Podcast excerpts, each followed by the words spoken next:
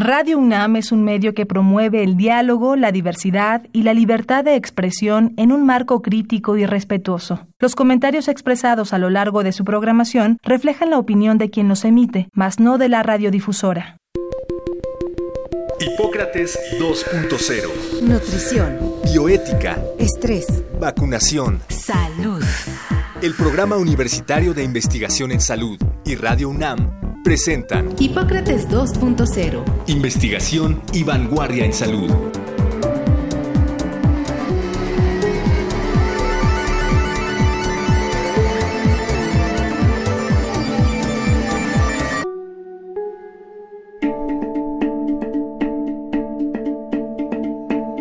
Hola, ¿qué tal? Bienvenidos a Hipócrates 2.0. Yo soy Mauricio Rodríguez, como cada semana pues les doy la más cordial bienvenida, qué bueno que nos están escuchando aquí en Radio UNAM.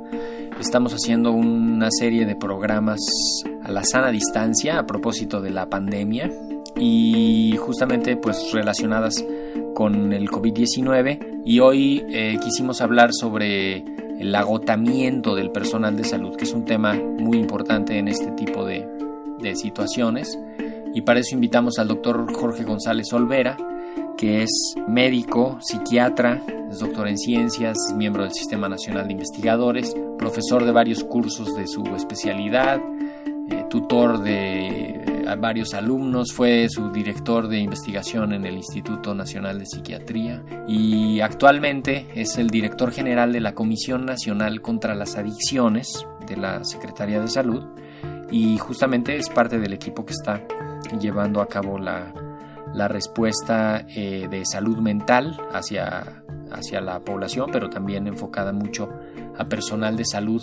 Entonces, pues primero que nada, saludarte Jorge, bienvenido a Hipócrates 2.0, muchísimas gracias por tomarnos la llamada, bienvenido. Hola, ¿qué tal Mauricio? Muchísimo gusto de estar aquí en la entrevista. Un saludo a, todos la, a toda la audiencia. Muchísimas gracias. Eh, creo que lo primero sería pues invitarte a una reflexión así de apertura sobre todos los que deben de ser considerados personal de salud. ¿Por qué no nos invitas un poco a, a incluir a otros en, en esa mirada de, del personal de salud que debe de ser también considerado, protegido y atendido en esta en esta bueno, situación. Efectivamente, la verdad es que personal de salud tenemos que considerarlo de la manera más amplia, ¿no? Especialmente, pues sí, como mencionaste, siempre todo el equipo médico, desde enfermería, eh, médicos, médicos especialistas, residentes, paramédicos, camilleros, el personal del laboratorio que además siempre está eh, dispuesto y haciendo a veces horas extra y hacer maravillas en los laboratorios, gente de bancos de sangre, todo el personal que está en los gabinetes haciendo imágenes, eh, estudios de diversa de diversa índole, ¿no? Hasta electrofisiológicos, electrocardiogramas, electroencefalogramas, todo eso es personal de salud.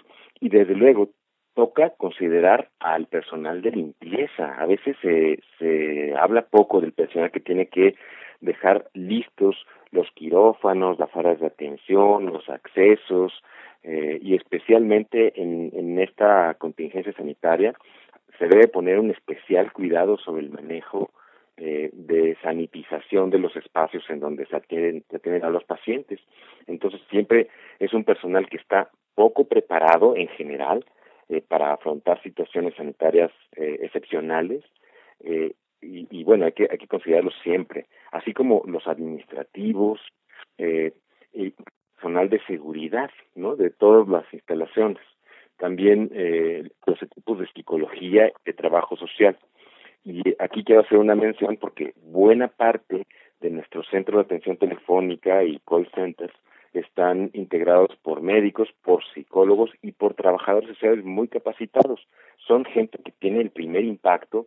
Eh, al principio nos contaban que estaban recibiendo las quejas, la desesperación y el enojo de las personas, pero después les ha ido tocando escuchar las historias más eh, terroríficas, más horrorizantes, más estresantes, ¿no? Y bueno, otro grupo que, que no queremos olvidar nunca es eh, el grupo de cuidadores, ¿no? O sea, siempre hay un familiar, un cuidador, eh, a veces eh, profesionalizado, ¿no? Que finalmente tienen que estar dando frente a esta situación eh, tan especial. Entonces, todos ellos debemos considerarlos parte del equipo de personal de salud, inclusive, bueno, ya lo mencioné, a los, a los, al personal de vigilancia de las instituciones, ¿no? De los, de los hospitales, de los centros de salud, porque finalmente son el primer frente para poner orden, para explicar, para dar paso a las personas que vienen por una urgencia, bueno, y además para resguardar la seguridad de los que están dentro y de los equipos, en fin. Todos ellos son personal de salud y todos ellos ahorita están trabajando a marchas forzadas, están en una situación extrema. Me, gustaría preguntarte, Jorge, eh, como en cuánto tiempo se se produce el agotamiento, ¿no? Que le, le llamamos al, al, burnout, que, que es como un agotamiento físico, pero también un agotamiento mental. Mira, Mauricio, la verdad es que hay que considerar varios, varios factores. Eh, no hay una medida de tiempo precisa, sino más bien eh, los eh, factores que debemos considerar en, un ambiente en donde hay muchísimo miedo al contagio, ¿no? O a contagiar a otros, a los, a la familia, a seres queridos, eh, el aislamiento que se tiene de, del, del, del, círculo afectivo más, más cercano que tiene cualquier individuo, ¿no? Me refiero al personal de salud, pero cualquier persona. Este, este incremento en, en, el, en, en la demanda de trabajo también. tenemos una carga mucho más grande, como lo mencionaste. Y luego el contacto de personas en estado crítico, pacientes o no, todos vienen con mucha desesperación. Eh, y, y el estigma que implica también, ¿no?, de ser personal de salud. Todo esto junto, digamos, para abreviar, representa una carga importantísima. Luego hay que sumar cuáles son los problemas personales. La, verdad es que la mayor parte del personal sanitario tiene que estar yendo a trabajar en tanto que la familia se queda. Muchos están aislados de sus familias. Muchos tienen incertidumbre económica o de salud. Entonces, bueno, consideran todos estos elementos. La verdad es que eh, más que un factor de tiempo, a veces eh, eh, solamente hace falta que se reúnan algunos factores, que haya un enfermo en casa, que haya incertidumbre económica, que haya incertidumbre sobre la situación eh, de donde estoy viviendo, ¿no? O eh, incluso de las relaciones eh, personales. Es bien claro que muchas relaciones personales de pareja, intrafamiliares, están en crisis porque no están acostumbrados nadie a pasar todo el tiempo en casa y desempeñar eh, labores eh, escolares, eh, trabajo eh, habitual pero a distancia, los espacios no están diseñados para que estemos trabajando así, entonces es una carga importante. Si sumamos todo esto, a veces solamente hace falta que se tenga una sobrecarga en un momento corto. Eh, sabemos que eh, la fatiga por empatía eh, o el, eh, el burnout, este desgaste laboral, puede ocurrir a veces después de un par de jornadas nada más, después de que se han ido acumulando factores de desgaste. ¿No? no, hombre, imagínate que están haciendo unas guardias de 24 por 24, ¿no? Y, y 24 con un nivel de tensión altísimo. altísimo. Llegas a tu casa y resulta que no hay agua caliente, ¿no? O eh, no hay eh, los alimentos suficientes o adecuados. O que te pasa algo en el camino, ¿no? Que, que tus vecinos te, te agreden.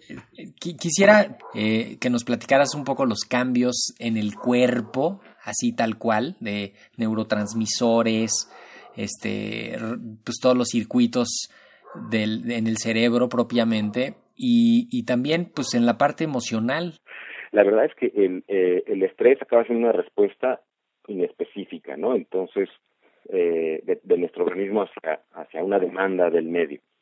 Y, eh, y tenemos que ajustar un montón de sistemas hormonales, de neurotransmisores, eh, metabólicos, desde luego del sistema inmune, incluso necesitamos hacer una regulación genética de un montón de, de proteínas, de enzimas, eh, para poder tratar de guardar un equilibrio frente a una demanda excesiva. Pero quizá lo más importante es que eh, tenemos una sobrecarga de cortisol, que es lo que se ha llamado eh, históricamente la hormona del estrés, que genera cambios inmediatos ¿no? en la respuesta inmune. Se reduce un poco la respuesta inmune y aumenta la respuesta inflamatoria. y además, esto tiene un efecto en el sistema nervioso central. Y es que nos prepara para algo muy grave, ¿no? Este, nos aumenta la alerta, eh, el metabolismo del resto del organismo cambia, nos podemos sentir cansados en pocos días y el ciclo de sueño se modifica, se entrecorta.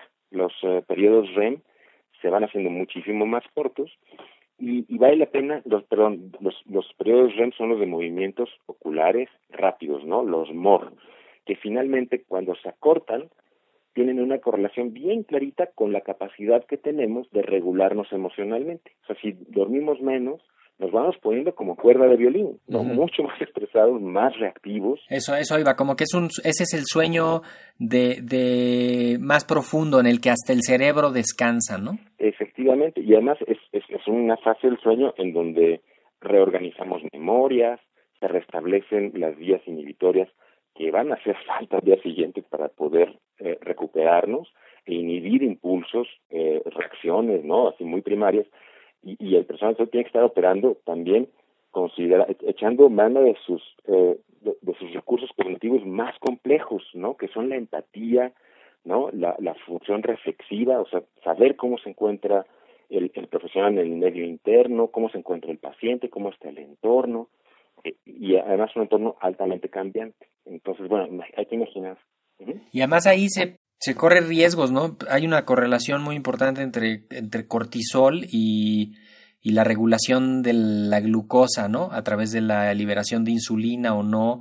Este, me imagino que eso hasta, hasta en riesgo te pone para de pronto hacer un como pues no sé si hasta diabetes o también la regulación este de todo el, el, eje renina, angiotensina, aldosterona, este, que te hagas hipertenso, ¿no? O sea, son, son riesgos físicos propiamente, ¿no? Físicos, por un lado, por una, una reacción cardiovascular exagerada, este, con, más fácilmente desregulada, y luego con una liberación de un montón de, eh, de linfocinas, ¿no? De, de, citocinas, que algunas son proinflamatorias y otras no tanto, pero al final eh, sabemos que frente a tanto estrés, el riesgo inflamatorio implica más riesgo cardiovascular, este, y, y, muchas otras enfermedades que, que se vuelven eh, claramente hay más riesgo para eso, ¿no? Ajá, efectivamente, más más eh, frecuentes, más más severas.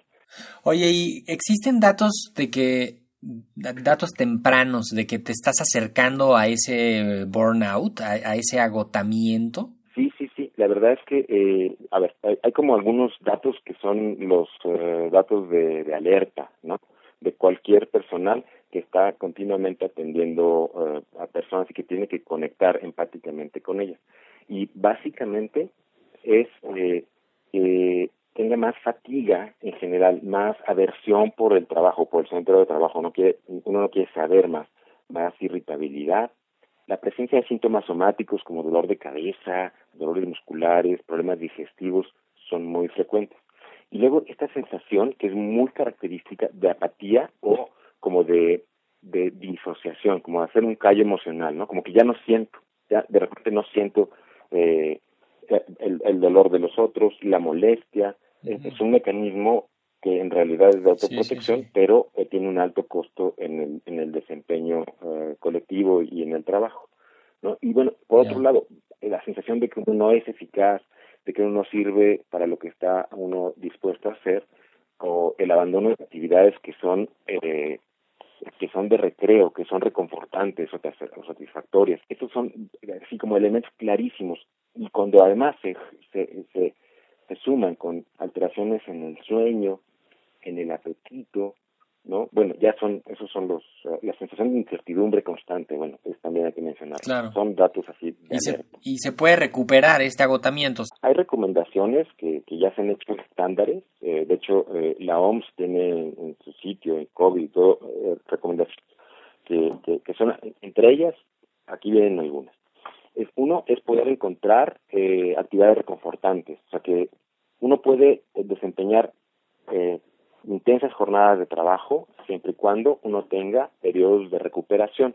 De recuperación es que no uno no esté viendo noticias alarmantes, que uno no esté resolviendo otros problemas intensos, sino poder hacer algo reconfortante con eh, personal, a uno mismo, que implique satisfacción física y descanso eh, físico, ¿no? Puede uno escuchar música, ver una película, hacer una llamada con algún amigo. Es súper importante. O estar con nuestras mascotas también. Ahora se está mencionando la importancia de la de los animales de compañía como un factor que ayuda a la recuperación del estrés. Este y, y bueno, desde luego que es muy importante poder hablar de esto a otros, ¿no? Importantísimo. Eh, que, que las personas cercanas, incluso el equipo de trabajo, puedan saber eh, que, que uno se siente fatigado hasta allí. No todo el mundo lo dice, el personal de salud somos malos, pero es importantísimo hacer un acuerdo. Mal, paciente, siempre es mal paciente. Somos malos pacientes, pero recordemos, está bien sentirse más, ¿no? Claro, quizá puede salir fortalecido el que, el que reconozca alguna debilidad o alguna situación que, pues, que lo va a hacer justo, así atiende eso, pues va a desempeñar mejor su trabajo. Estoy platicando con el doctor Jorge González Olvera. Me gustaría preguntarte qué, qué riesgos se elevan, eh, particularmente en el personal de salud, por la situación actual. Eh, no sé si hay más adicciones, más depresión, más ansiedad, más suicidio, incluso como tratar de identificarlas a corto, a mediano y a largo plazo, porque quizá eh, ahorita a corto plazo todo es tan intenso que pues están concentradísimos en eso, ¿no?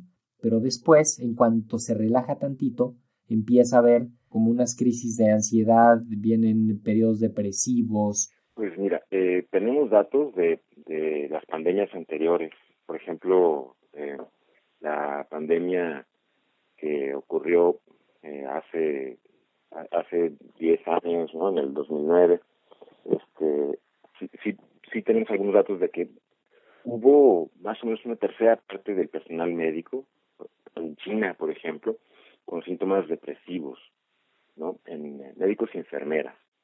Eh, y ahora en, se estima que eh, en esta epidemia también tengamos cerca de la mitad del personal con síntomas de, de, fatiga, de estrés y síntomas depresivos que no necesariamente implican que tengan un trastorno depresivo, pero sí el, pensamiento de desesperanza, de tristeza, de fatiga, el no puedo más, ¿no? Son eh, son elementos muy importantes.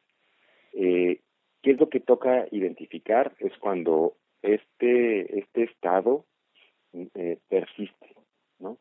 Eh, y está afectando el desempeño laboral o familiar, desde luego que no, no, no se puede atender a la familia. Y lo más importante, si a alguien del personal médico, vamos a pensar en esta forma tan amplia, no puede cuidar de sí mismo, si vamos viendo que, que no duerme, que no se alimenta, ya es una alerta importantísima. Y en cuanto a sustancias, lo que hemos visto con más frecuencia es que como hay alteraciones del dormir, todo el mundo recurre a consumo de alcohol, bueno, es mucho más frecuente pues en el personal de salud. Y también de medicamentos. Es además lo que está más a la mano. ¿no? Es lo que está más a la mano y además, bueno, es un, es un gremio expuesto a un nivel de estrés alto y desde luego se identifica como más proclive a consumir alcohol de forma, este, desde luego, pues es, es uno de los problemas más importantes. Luego, tenemos medicamentos de prescripción eh, y la automedicación o medicación a partir de un tercero.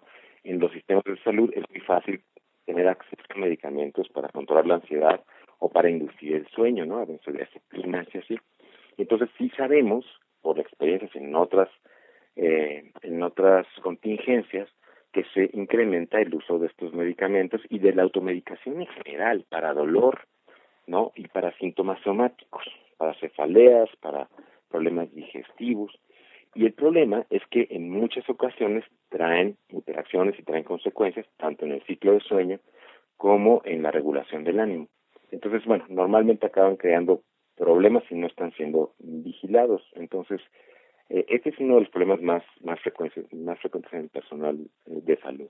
Oye, el, quiero nada más escuchar una reflexión, si, si puedes sobre cómo, cómo maneja el mismo personal de salud la afectación del personal de salud. Vemos que una parte dramática de esta epidemia es que hay mucho personal de salud afectado, mucho personal de salud eh, muerto, eh, que, que pues, es, es, doblemente dramático, ¿no? De por sí cualquier muerte será dramática en la epidemia, pero que, que muera personal de salud es, es, es, híjole, es indescriptible, ¿no? La tragedia. El, el personal de salud, ¿cómo procesa eso? Pues mira, eh, lo que hemos visto, la sensación es de que esto no va a acabar, que no sabemos cuándo va a acabar, aunque sea personal de salud, ¿no? Gente que está fatigada y que sabe que va a tener que seguir atendiendo las secuelas, eh, tanto físicas como, como mentales, y, eh, y relacionadas con la salud en adelante. Entonces, eh, algo que hemos buscado es tratar de hacer de hacer grupos y tener contacto con con con los uh, con la gente de primer contacto, o sea, con la gente que atiende en los hospitales COVID, en los, hospitales. en los centros, exacto, también en los centros de atención telefónica o los centros, ¿no? Que ya son a través de redes sociales y WhatsApp. Y estamos muy pendientes. Les pedimos que se reporten varias veces al día y que se reporten en el sentido de cómo están, que la familia esté bien, que sus centros de trabajo estén bien, que sus compañeros estén bien. Todos los días tenemos reportes vía eh, vía eh, sistemas de redes sociales de texto y, y sirve muchísimo, la verdad. Entonces, eh, no, eso es qué una forma utilidad, ¿verdad? ¿Cómo? Ahora en la, en la pandemia esto de las comunicaciones inmediatas, qué, qué genial, ¿no? Es O sea, impresionante. porque sí, sí permite apalancar cosas muchísimo antes de que, de que se hagan un problema más grande, ¿no? Efectivamente, y además todos se sienten más cubiertos si, eh, te, te puedo contar, si, si la gente de Chiapas sabe que los de León y los de Sonora y los de Culiacán están, están bien y ya pudieron afrontar de alguna manera, también van ganando, ¿no? Este, Claro, estrategias, porque todos se las van compartiendo, eso es bien, bien importante, es como, es como un grupo virtual en cierto nivel, Sí, este, no, no, está, está buenísimo. es interesante. Oye, justamente para, para ir pensando en cerrar, eh, cuéntanos un poco lo que están haciendo, eh, así ya de, a nivel práctico, para ayudar en el sentido de la atención, eh, pues la atención para los, el personal de salud y igual los datos de contacto para que alguien que nos esté escuchando, tenemos entre nuestra audiencia eh, mucho personal de salud que, que pues ahí nos escribe, nos saluda y que está muy pendiente del programa y seguramente alguno estará en la, en la, en la línea de batalla del, contra el COVID. Entonces, ¿qué están haciendo ustedes desde, el, desde la Comisión Nacional contra las Adicciones y toda la estrategia de salud mental? Y, y cómo se puede comunicar a alguien que esté interesado en eso? Pues mira, es bien importante, desde toda el área de salud mental que involucra servicios de atención psiquiátrica, al Consejo Nacional de Salud Mental y a la CONADIC, que ahora se fusionará como una gran entidad que atenderá salud mental y adicciones, se ha generado en coordinación con un montón de instituciones, incluida la UNAM, los institutos de salud, particularmente eh, el INER, el Instituto Nacional de Ciencias Médicas y Nutrición, el Instituto Nacional de Psiquiatría, eh, un programa de detección y atención de problemas de salud mental para el personal de salud frente a esta contingencia sanitaria COVID-19. Y se ha organizado de tal manera que eh, a partir de una llamada telefónica se puede ir haciendo un tamizaje y haciendo un primer contacto en, y, una derivación a clínicas vi virtuales, ¿no? Eh, para crisis emocionales y riesgo suicida, para personas en una segunda clínica para eh, quienes tengan problemas con el consumo de sustancias, tabaco, alcohol, otras, ¿no? Este, otro más para ansiedad y depresión y un grupo más para burnout, ¿no? Para, para fatiga laboral, para estrés postraumático y fatiga por compasión. Y esto ha funcionado eh, desde hace un par de semanas eh, y funciona a partir de un contacto telefónico eh, en un conmutador, eh, que ahora les doy el, el, dato, y que también puede funcionar a partir de redes sociales. Eh, O, y esto funciona muy bien porque se va derivando hasta que los casos severos tienen una atención personalizada. ¿no? Eh, ahorita te doy el, Todo esto, teléfono. Para, para personal de salud y no tiene ningún costo. es No tiene ningún este, costo, que está a cargo de... No voy a decir anónimo, pero es justamente no, no hay tampoco esta cosa de riesgo de información sensible y eso, ¿no? No, no, no, se ha hecho cuidando todas las, las normas eh, para atención en salud mental, entonces se cuida la confidencialidad eh, y son profesionales eh, en salud mental quienes van haciendo esta, esta intervención. Eh, entonces, bueno, todo un equipo que está liderado por la doctora Rebeca Robles, en el Instituto Nacional de, Psiquiatría, en Ramón de la Fuente, y por equipo también del Instituto Nacional de Ciencias Médicas.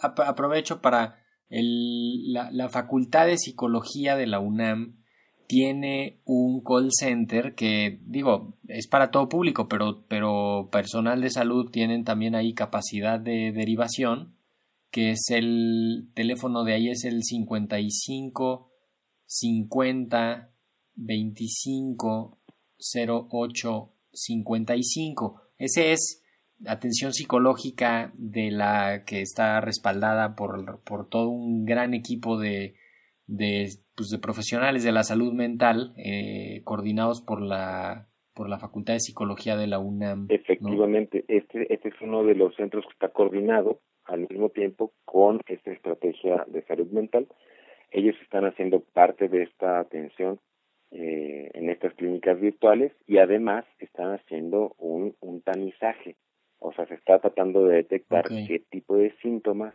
son los más eh, prevalentes eh, de todas las personas que solicitan ayuda. Pues Jorge González, muchísimas gracias por habernos tomado la llamada para Hipócrates 2.0. La audiencia seguramente te lo agradece tanto como yo. Muchísimas gracias a ti, Mauricio. Saludos a todo el auditorio. Pues con esto nos vamos el día de hoy. Eh, esperamos contar con el favor de su atención la próxima semana.